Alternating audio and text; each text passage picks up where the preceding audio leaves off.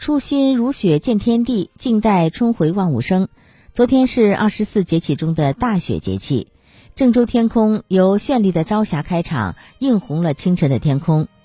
据了解，朝霞是由于日出前后，阳光通过厚厚的大气层被大量的空气分子散射的结果。当空中的尘埃、水汽等杂质愈多时，其色彩愈显著。